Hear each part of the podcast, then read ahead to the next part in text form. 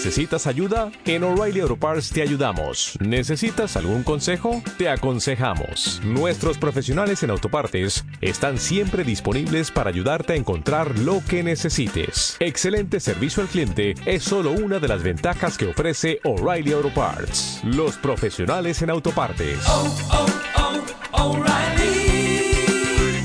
Auto Parts.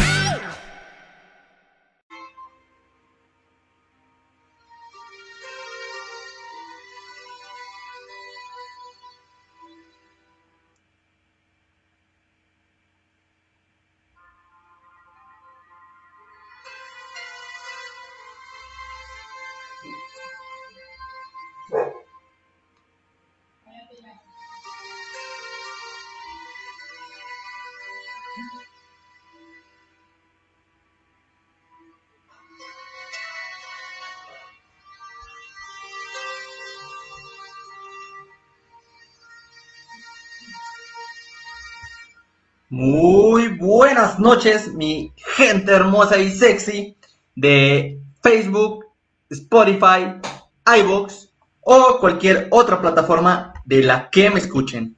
Yo soy Michael Hernández y les mando un beso bien tronado en su queso y quédense que están escuchando MH Radio.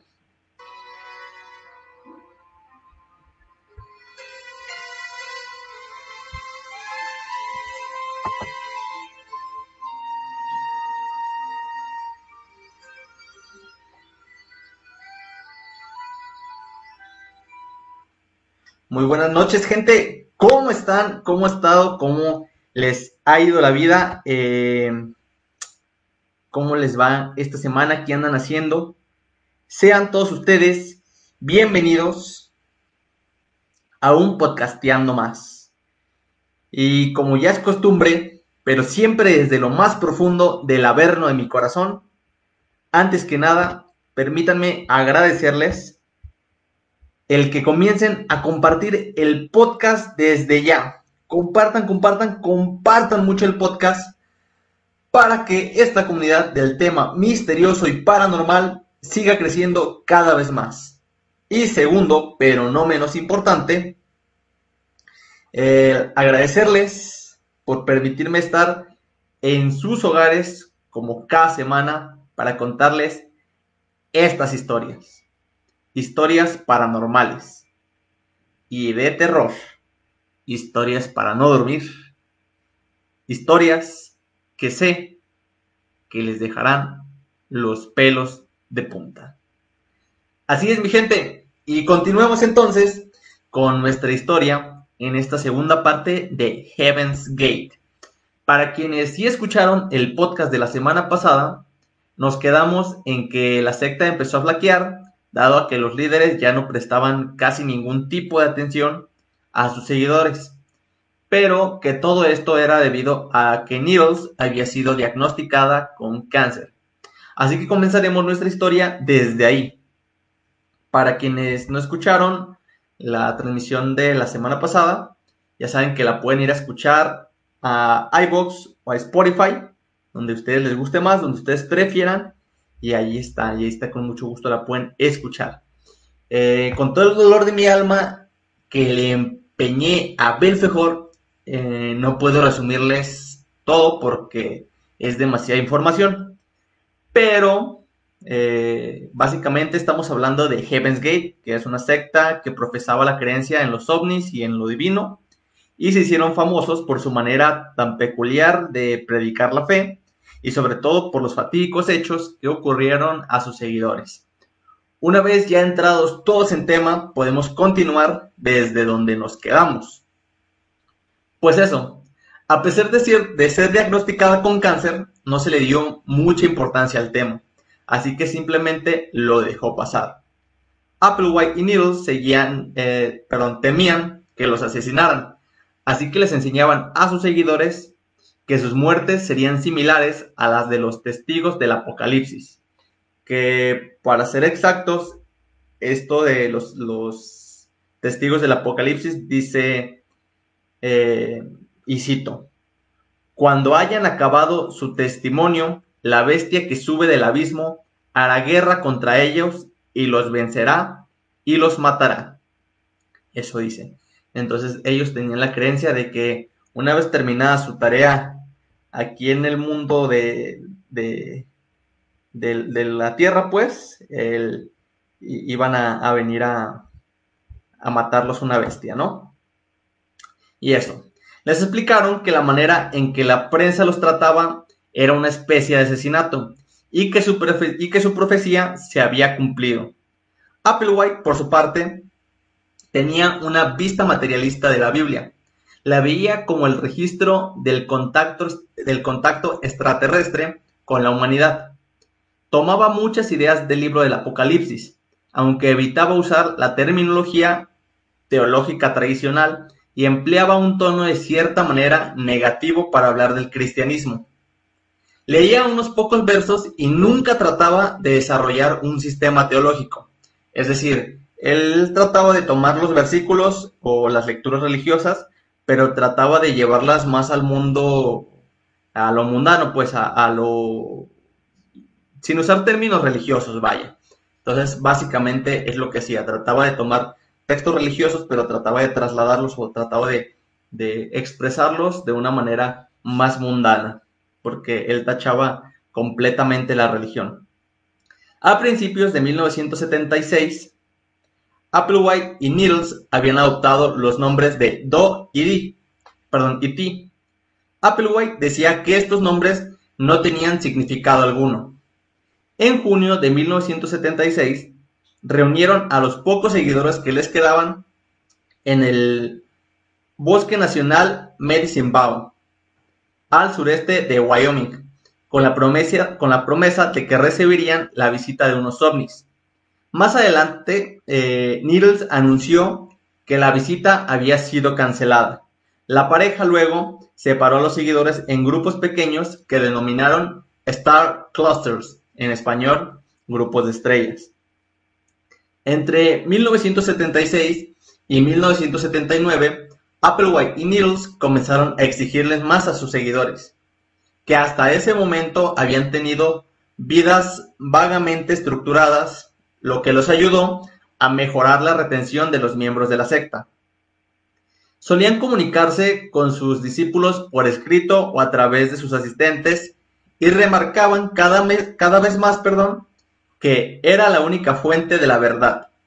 Negaban rotundamente la idea de que algunos de sus miembros pudiesen recibir revelaciones individuales, esto para tratar de prevenir que hubiera algún tipo de división en la estructura que con tanto esfuerzo ellos habían creado. Entonces, eh, ya no se comunicaban directamente con ellos, ya siempre había o cartas o algún mediador. Y ellos decían que no, por ejemplo, yo sí puedo tener visiones, pero tú no, tú, tú como seguidor no puedes. Las visiones solamente los tienen, las tienen los líderes, ¿no? Y esto lo hacían con el fino, con la finalidad de que alguno de ellos tuviera una visión contraria a lo que ellos decían y esto fuera a hacer que se fracturara la, secta, vaya.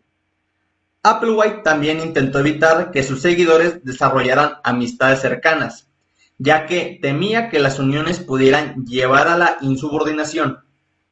Applewhite y Needles remarcaban sobre todo el que sus seguidores practicaron algo a lo que llamaban flexibilidad, que en sus propios términos básicamente consistía en la, en la obediencia, obediencia perdón, estricta a sus órdenes cambiantes, que a menudo eran contradictorias entre sí, como ya les decía. de repente decían una cosa y después ya no, era otra. O sea, según sus conveniencias era como iban, iban cambiando sus, sus teorías, ¿no? Ambos líderes limitaban los contactos del grupo con las personas que no pertenecían al movimiento incluso con aquellos que podrían haber estado interesados en unirse, esto con la finalidad de evitar infiltrados de la prensa, partidos o cualquier cosa que fuese hostil para con su forma de pensar. Que llevado a la práctica, esto hacía que sus seguidores dependieran completamente de ellos. Applewhite instruía a sus niños como él los llamaba, desde mi punto de vista, eran unas mascotas sumisas, ya que su única responsabilidad era la de obedecer a sus líderes. Se alentaba a los miembros a que buscaran constantemente la aprobación de Applewhite y a menudo se preguntaban a sí mismos qué harían sus líderes a la hora de tomar cualquier decisión.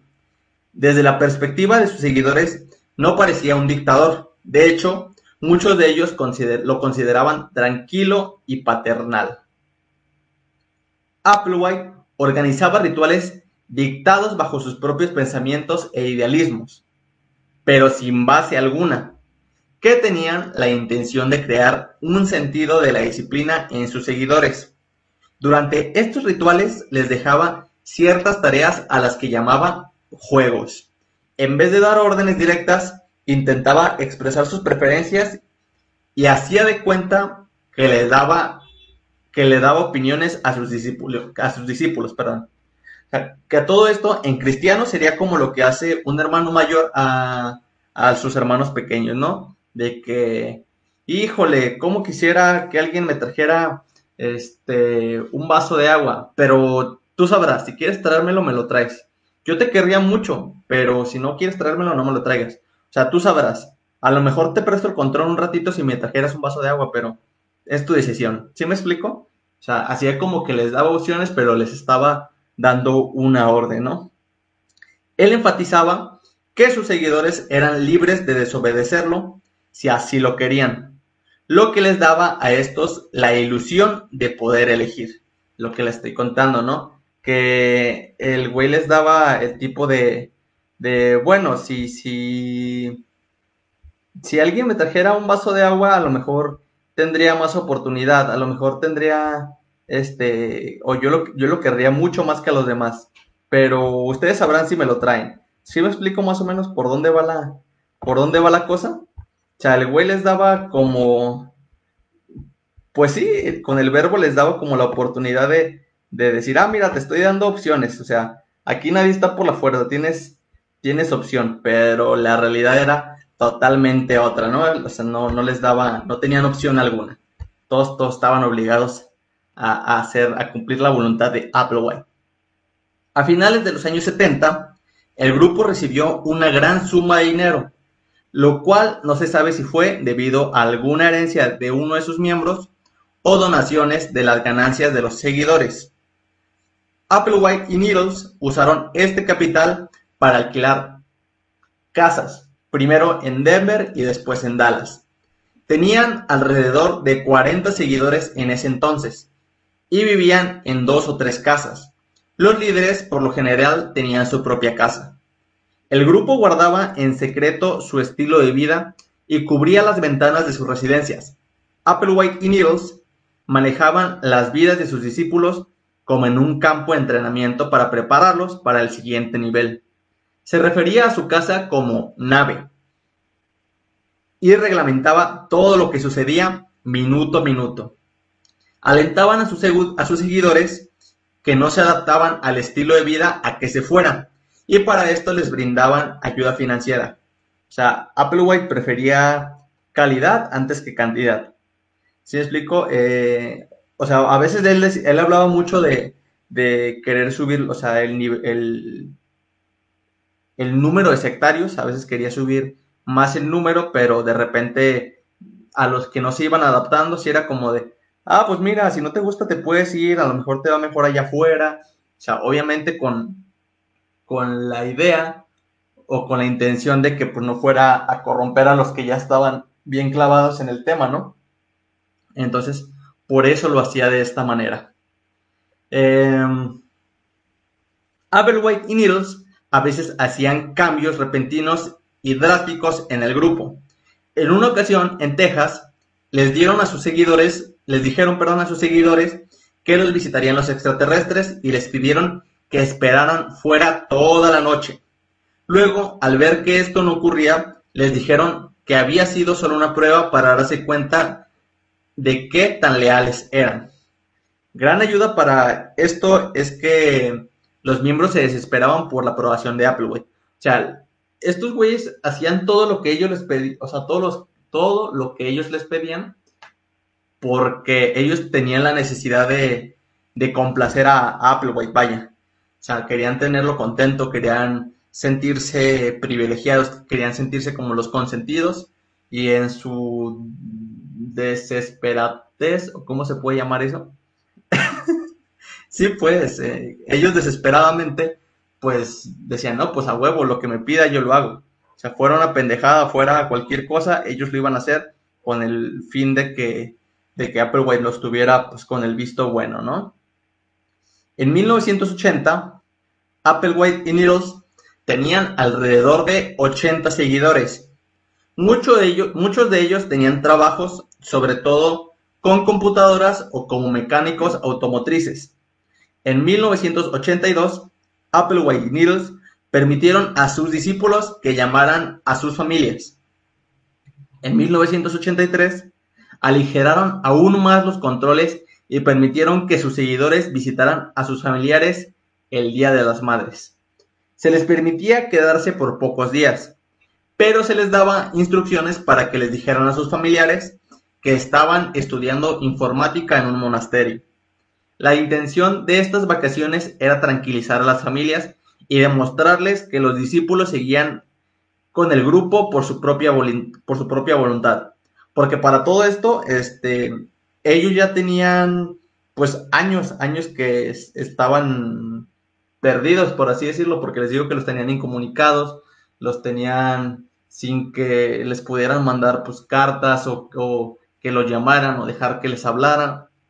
Entonces los tenían completamente incomunicados y ya llevaban pues varios años sin, sin saber de, de las personas, ¿no? Y pues esto les preocupaba a las familias porque pues aún tenían presente lo que había pasado con Jim Jones, que ya después tendremos tiempo para hablar de, de Jim Jones, ¿no? Además, Applewhite había dado estos permisos porque estaba preocupado y quería hacer tiempo por lo de Needles, pues porque a Needles ya se le había deteriorado la salud, ya le había empeorado el cáncer. Entonces también por eso estaba dando estos permisos porque decía, puta, ¿ahora qué hago, no? O se, estaba se las estaba viendo negras, ya no sabía ni qué rollo, ya no sabía cómo hacer para que, o sea, qué cosas iba a inventar ahora para justificar alguna muerte, para justificar el deterioro, para justificar cualquier cosa. ¿Sí me explico? En 1983, Needles se sometió a una operación para la extirpación de un ojo, como resultado del cáncer diagnosticado varios años antes. Vivió dos años más y finalmente falleció en 1985. Applewhite les dijo a sus seguidores que había viajado al siguiente nivel porque tenía demasiada energía como para permanecer en la Tierra y que había abandonado su cuerpo para hacer el viaje. Así que el intento por explicar la muerte de su compañera con los términos de la doctrina del grupo tuvo éxito y evitó que se fueran casi todos los miembros, que de hecho solo se había ido, solo se fue uno, entonces solo se fue uno pero era porque pues, se sentía confundido, realmente no sabía en qué quería pensar, no, no fue por la teoría, o sea, por la explicación que les dio Applewhite, fue por porque no sabía ni qué pedo, o sea, no sabía qué, en qué quería creer. Applewhite, sin embargo, cayó en una depresión profunda. Decía que Needles todavía se comunicaba con él, pero en realidad estaba pasando por una crisis de fe. Sus seguidores lo apoyaron durante esta época y lo animaron en gran medida. Más tarde organizó una ceremonia donde se casó de manera simbólica con sus seguidores. Pues esto se cree que lo hizo por, por asegurar la unidad, ¿no? O sea, de, yo me voy a casar con ustedes, yo lo estoy haciendo por ustedes, ¿sí? Tipo, para que no se le fuera a ir nadie, ¿no? En el caso de que alguien se quisiera creer, hey, acuérdate que, que estamos casados, o sea, tenemos una unión que, si la rompes, la rompes tú, ¿sí? Como tenerlos con, la culpa, tener algo con que tenerlos atados, ¿no? Entonces, básicamente por eso hizo lo de lo del casamiento, eh, ¿cómo se dice? Lo del, lo del casamiento simbólico. Applewhite le dijo a sus seguidores que Needles lo había dejado porque todavía tenía cosas que aprender.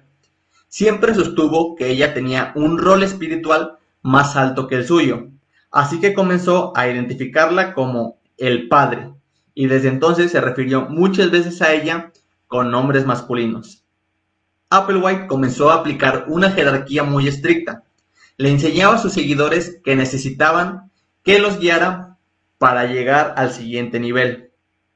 El hecho de ser solo el guía aseguraba que no hubiera la posibilidad de que el grupo continuara en caso de que él se muriera. O sea, él quería trascender ante todo. O sea, si, si, si trascendían, iba a ser por él. Y si las cosas, o sea, si él se moría antes de llegar a, él a hacer lo que él quería, ya nadie iba a poder porque solo él, él era la llave, él era el único que podía hacer lo que él quería llegar a hacer. ¿Sí me explicó? La única manera de salvarse era acercándose a Applewhite. Él animaba a sus seguidores a verlo como a Jesucristo. Si van notando el cambio más o menos, o sea, antes era más un grupo porque tenía un enfoque donde todos podían tomar decisiones individuales, ¿no? De, de, pues tú sabes lo que quieres hacer, tú sabes si tomas la decisión, tú sabes si obedeces o si desobedeces. Obviamente, ¿no? Les digo que era decisiones a medias porque eh, tú sabes si me quieres traer agua, yo no te quiero si no me la traes, pero tú sabrás. ¿Sí me explico? Pero bueno, al menos ahí les daba la impresión de que tenían libre albedrío, ¿no? De, de, que ellos decidían por sí solos si querían o no querían hacer las cosas, ¿no? Entonces ya ahora todo era más parecido a la religión, porque ya se trataba más sobre temas de fe y sobre sumisión ante la autoridad, ¿no? Allá era más de yo soy el grande, yo soy el líder y si me sigues a mí vas a trascender, si no te toca el infierno y tal, tal, tal, tal. No, no vas a trascender, te vas a quedar en la tierra y vas a recibir el castigo que te mereces por, por no seguirme, ¿no? Entonces ya, ya parecía más una religión que un grupo. Después de la muerte de Needles, Applewhite también alteró su punto de vista sobre la elevación. Antes enseñaba que el grupo ascendería de forma física desde la Tierra y que la muerte les, permitiría reencarnar. Pero el fallecimiento de Needles lo obligó a cambiar su teoría. Ahora decía que la ascensión podría ser meramente espiritual y que tu forma física se quedaba aquí. Más tarde afirmó de que el espíritu de Needles había viajado a una nave espacial, había recibido un cuerpo nuevo y que les pasaría lo mismo a todos sus seguidores.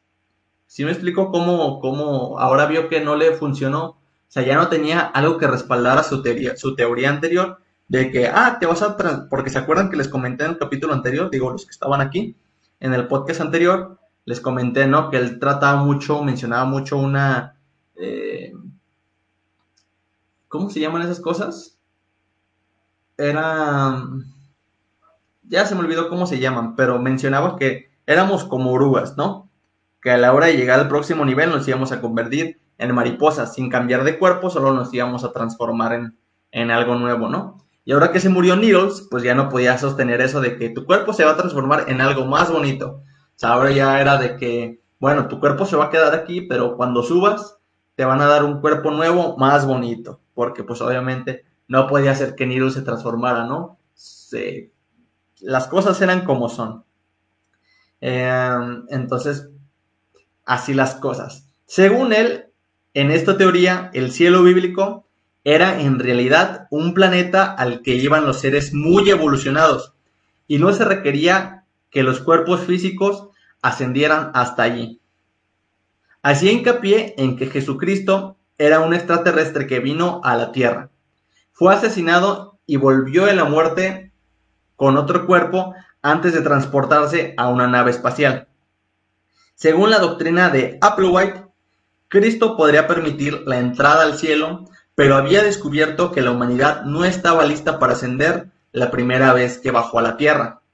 Creía que los humanos tenían la oportunidad de alcanzar el siguiente nivel cada dos milenios, y la próxima oportunidad que se presentaría para llegar al reino de los cielos desde los tiempos de Jesucristo sería a principios de los años 90.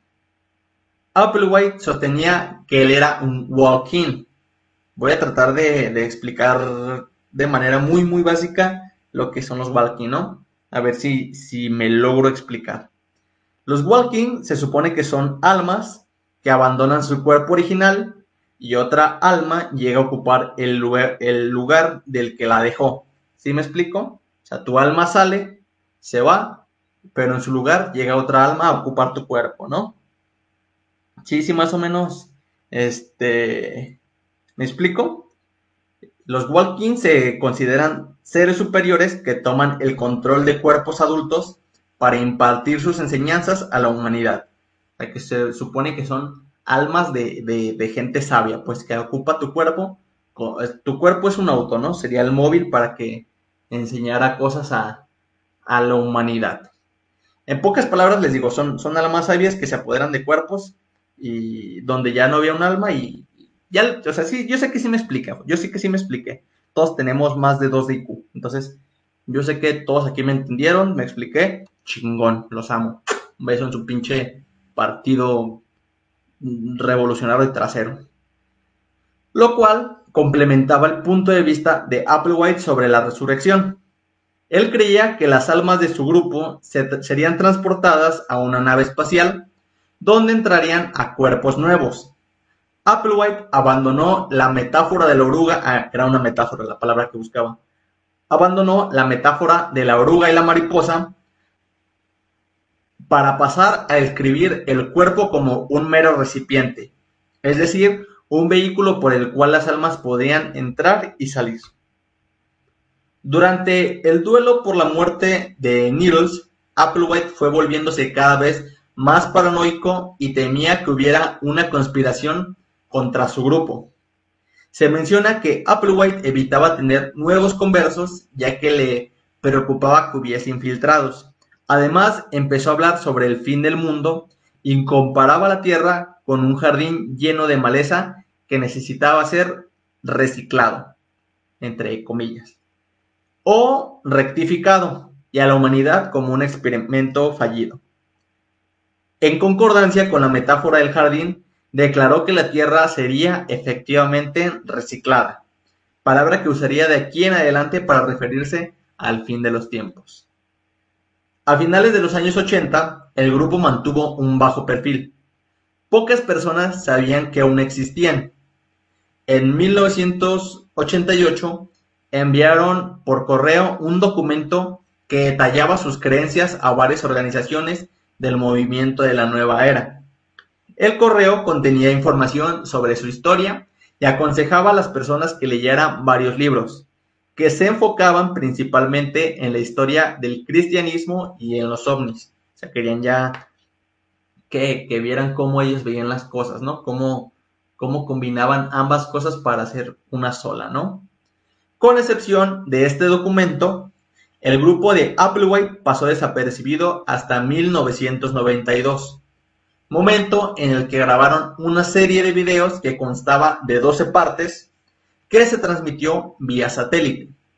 Esta serie resaltaba sobre todo en varias de las enseñanzas del nuevo idealismo de Applewhite, o sea, todo este rollo de que eh, no vas a cambiar de cuerpo, pero tu alma se va a ir y te va a llegar un alma más nueva, o digo, de que tu alma se va a ir y va a subir y va a entrar a otro cuerpo, ¿no? Que te van a dar otro cuerpo. Lo único que va a trascender va a ser tu alma y, ya cuando estés en el otro cuerpo, pues todo, todo va a estar chido. A lo largo de la existencia del grupo, varios cientos de personas se unieron y lo abandonaron. Hay que resaltar sobre todo que, gran parte o, gran ayuda de que esto fuera posible se debe a, la ayuda que les brindó el Internet, ¿no? Porque pues ya tenían, digo, sus páginas, tenían escritos, tenían eh, videos, eh, cosas que documentaban sus formas de pensar, sus formas de vivir y, cosas, ¿no? Entonces, obviamente llamaban la atención de, de, de muchas gentes y pues gracias a que ponían atención a, todo lo que tenían que hacer, pues descuidaban tantito la secta y también se iban otras tantas, ¿no? Entonces sí estuvo circulando pues la gente dentro de, del grupo este. A principios de los años 90, su nivel de miembros decayó y llegó a números tan bajos como 26. Estos problemas pusieron a Applewhite en alerta. En mayo de 1993, el grupo adoptó el nombre de Total Overcomers Anonymous, en español, Dominadores Totales Anónimos. Luego invirtieron 30 mil dólares estadounidenses por la publicidad de una página completa en el periódico USA Today, que alertaba de la terrible catástrofe que caería sobre la Tierra. Esta publicación provocó que alrededor de 20 antiguos miembros regresaran al grupo. Esto, sumado a una serie de conferencias públicas en 1994, causó que el número de miembros se duplicara con respecto al principio de la década. O sea, ya, ya no eran veintitantos, ya eran sesenta y tantos personas que otra vez estaban dentro del grupo, ¿no? Para esta época, Applewhite no reglamentaba la vida de sus discípulos de manera tan estricta como lo había hecho antes, y de hecho pasaba menos tiempo con ellos. A principios de los años 90, Applewhite subió algunas de sus enseñanzas a la Internet, pero se sorprendió por las críticas que recibió. Ese año habló por, primera vez del suicidio como una manera de llegar al siguiente nivel. Explicó que todo lo humano tenía que abandonarse, incluyendo el cuerpo, antes de poder ascender. Luego, renombró la organización como sería famosamente conocida hasta el día de hoy, Heaven's Gate, en español, la puerta del cielo. Desde junio hasta octubre de 1995, el grupo vivió en una parte rural de Nuevo México.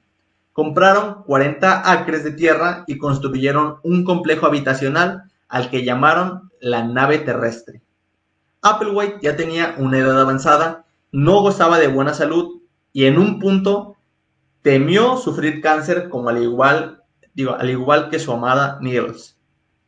El grupo aumentó más su enfoque en la supresión de deseo sexual. Applewhite y otros siete miembros optaron por la castración quirúrgica, porque pensaban que era la opción más rápida para reprimir dichos deseos. Al principio les costó encontrar un cirujano dispuesto a hacerlo, pero finalmente encontraron uno en mi México lindo y querido. Según su punto de vista, la sexualidad era una de las fuerzas más poderosas que ligaba a los humanos con sus cuerpos y que, por lo tanto, la dificultaba, perdón, dificultaba la evolución al siguiente nivel. Enseñaba que los seres en el siguiente nivel no tenían órganos reproductores. Además, requirió, requirió que los miembros adoptaran vestimentas y cortes de cabello similares esto posiblemente para reafirmar que eran una familia no sexual, o sea, que todos eran igual, nadie era sexualizado, todos eran igual.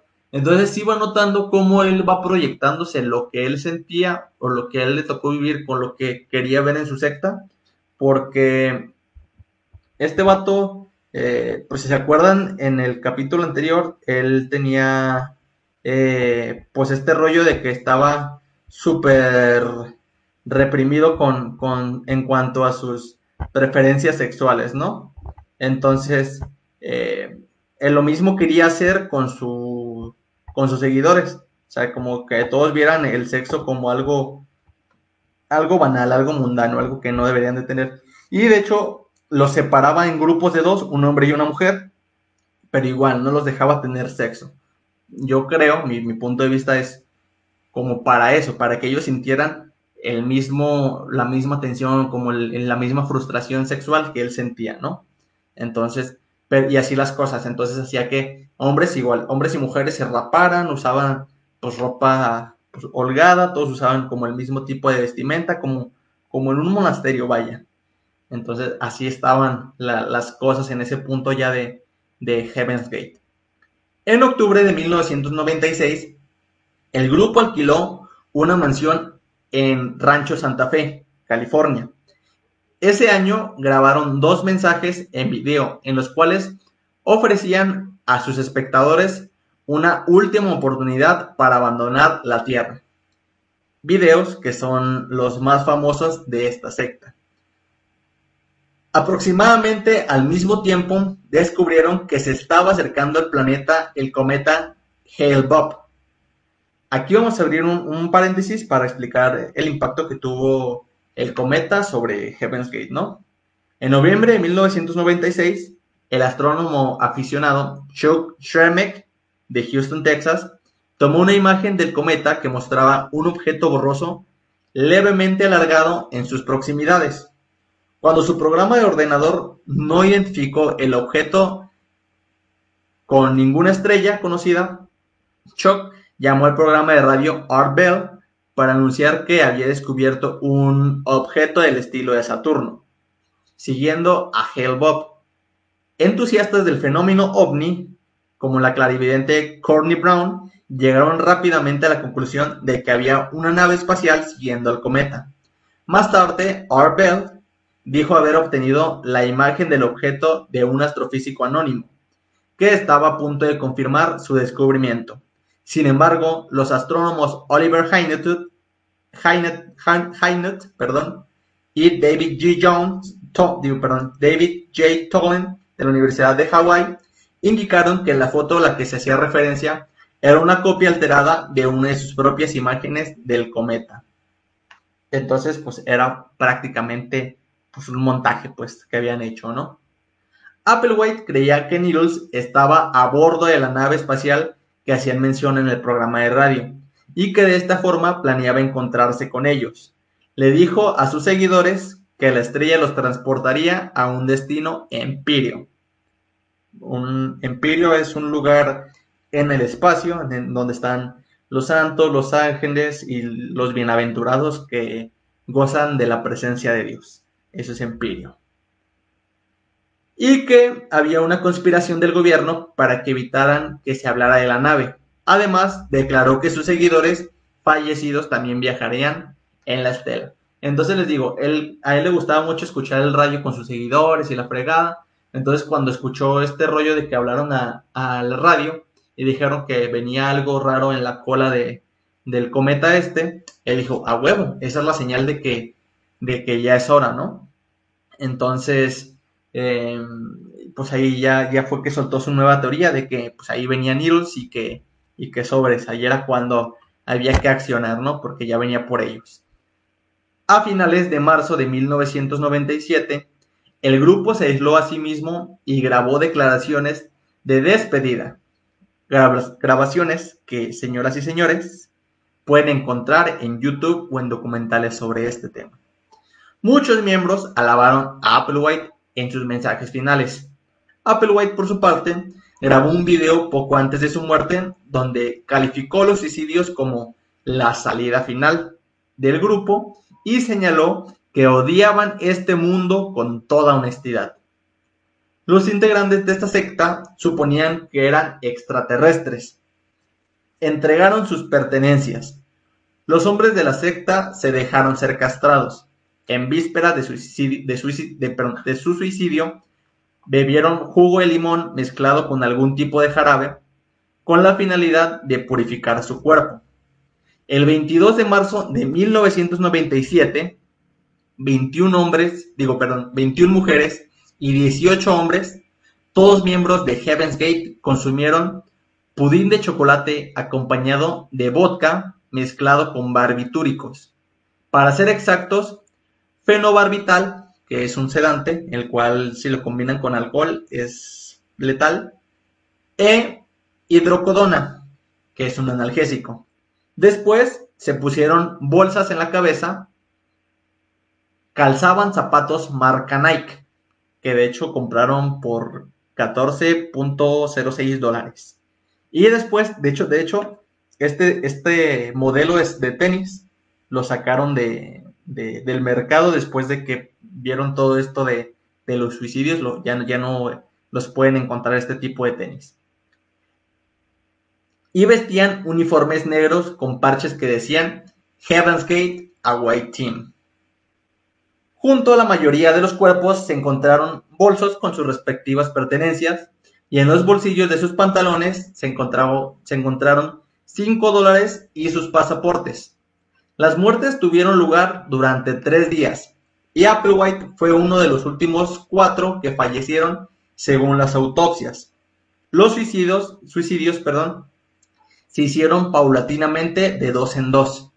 Dos ayudaban a tomar los barbitúricos, poner las bolsas en sus cabezas, recostar los cuerpos y taparlos con las mantas púrpuras. Y así otros dos ayudarían a los dos anteriores a hacer lo mismo. El departamento de policía recibió una llamada anónima para registrar la mansión, llamada que también pueden encontrar en YouTube. El 26 de marzo encontraron 39 cuerpos en el lugar. Fue el mayor suicidio colectivo en la historia de los Estados Unidos. Los detectives encontraron el cuerpo de Applewhite recostado en la cama del dormitorio principal de la mansión. Los forenses determinaron que su miedo al cáncer era infundado, pero que por el contrario sufría de aterosclerosis coronaria. Las muertes tuvieron un gran eco en los medios de comunicación. La cara de Applewhite apareció en la portada de las revistas Time y Newsweek del 7 de abril.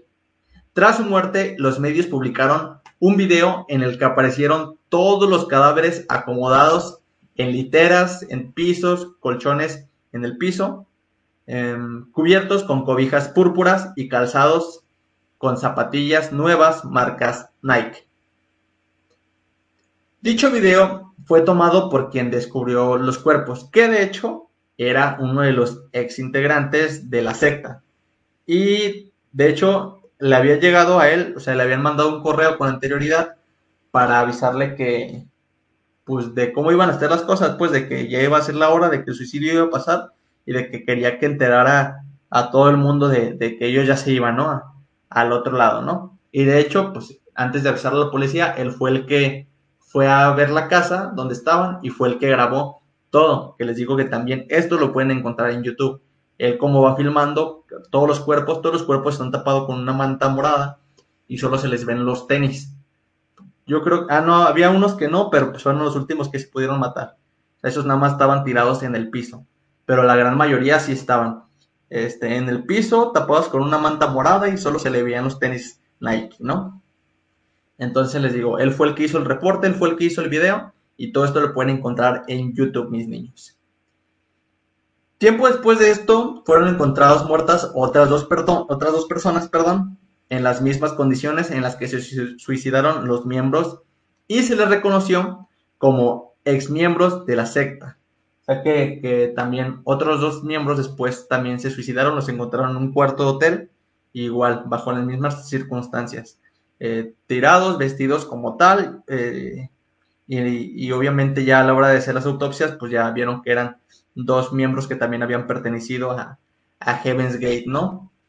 Lo, que a mí en lo personal se me hace curioso es cómo al día de hoy, yo haciendo esta investigación, vi entrevistas de, personas que ya después de tanto tiempo siguen como, como tocadas, ¿sí me explico? O sea, siguen como con las mismas ideas de que, que tenía Applewhite. O sea, no, no se arrepienten en nada y todo lo comentan como, como, ah, qué chido, mis compañeros sí se fueron al otro mundo y seguramente ahí están y, qué padre, ¿no?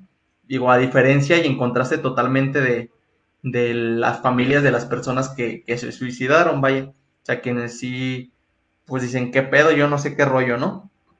Entonces, sí se me hace raro, o sea, el, que digan las cosas tan tranquilos, pues, o sea, que eran, pues más que nada ya como sus carnales, porque vivieron muchos años junto con ellos.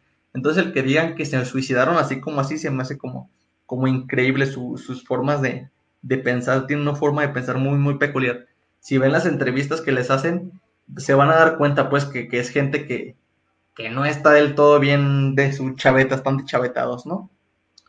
Pero desde mi punto de vista, hay una frase que dicen los padres de, uno de, no sé si es uno o una de los que se suicidó, que dice, que eso fue un suicidio y 38 asesinatos.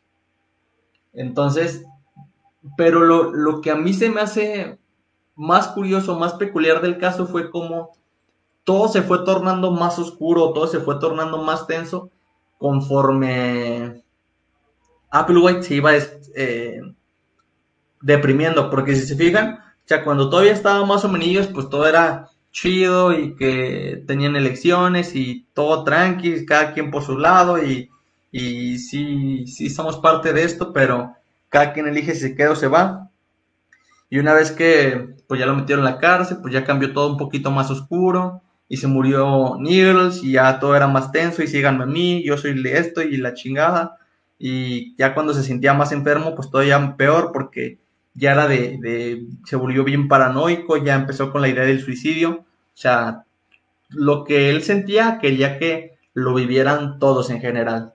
Creo que esa es la idea que, que tengo. Digo, no sé si comparten mi idea, ustedes me lo dejarán saber aquí en los comentarios. También la gente de iVoox puede dejar comentarios, saben, los de Spotify no, pero igual, ¿qué, qué, piensan? Díganme qué, qué es lo que, cómo ven ustedes este rollo.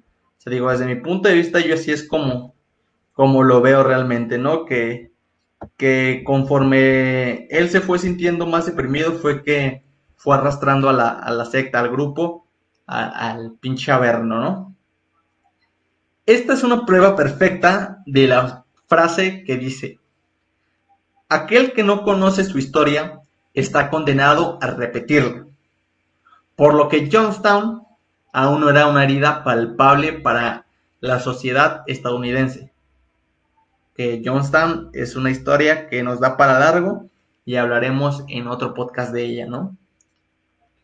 Eh, entonces se me hace increíble que nuevamente fueran guiados a una secta de este tipo. Y mi gente, creo que hay que hacer conciencia sobre estos temas. ¿Tu religión te pide sumisión? ¿Te pide que vistas de un modo? ¿La sexualidad es un tabú? Hay que tener cuidado. No vaya a ser que nos encontremos frente a frente con el próximo Heaven's Gate. Mi gente hermosa, no se olviden de seguirme en todas mis redes sociales, en Facebook e Instagram como Jonathan Hernández, en YouTube como Michael H. Time, en Spotify e iVoox como Michael H. Radio. Y lo más importante, nunca se olviden de ser felices. Ya saben que tenemos una cita el próximo jueves para la transmisión en vivo a las 9 de la noche o la retransmisión el viernes por iVoox y Spotify. Compartan, compartan, compartan mucho el podcast para que la comunidad siga creciendo. Ya saben que yo soy Michael Hernández, la voz del otro lado de la bocina y en Satán we trust.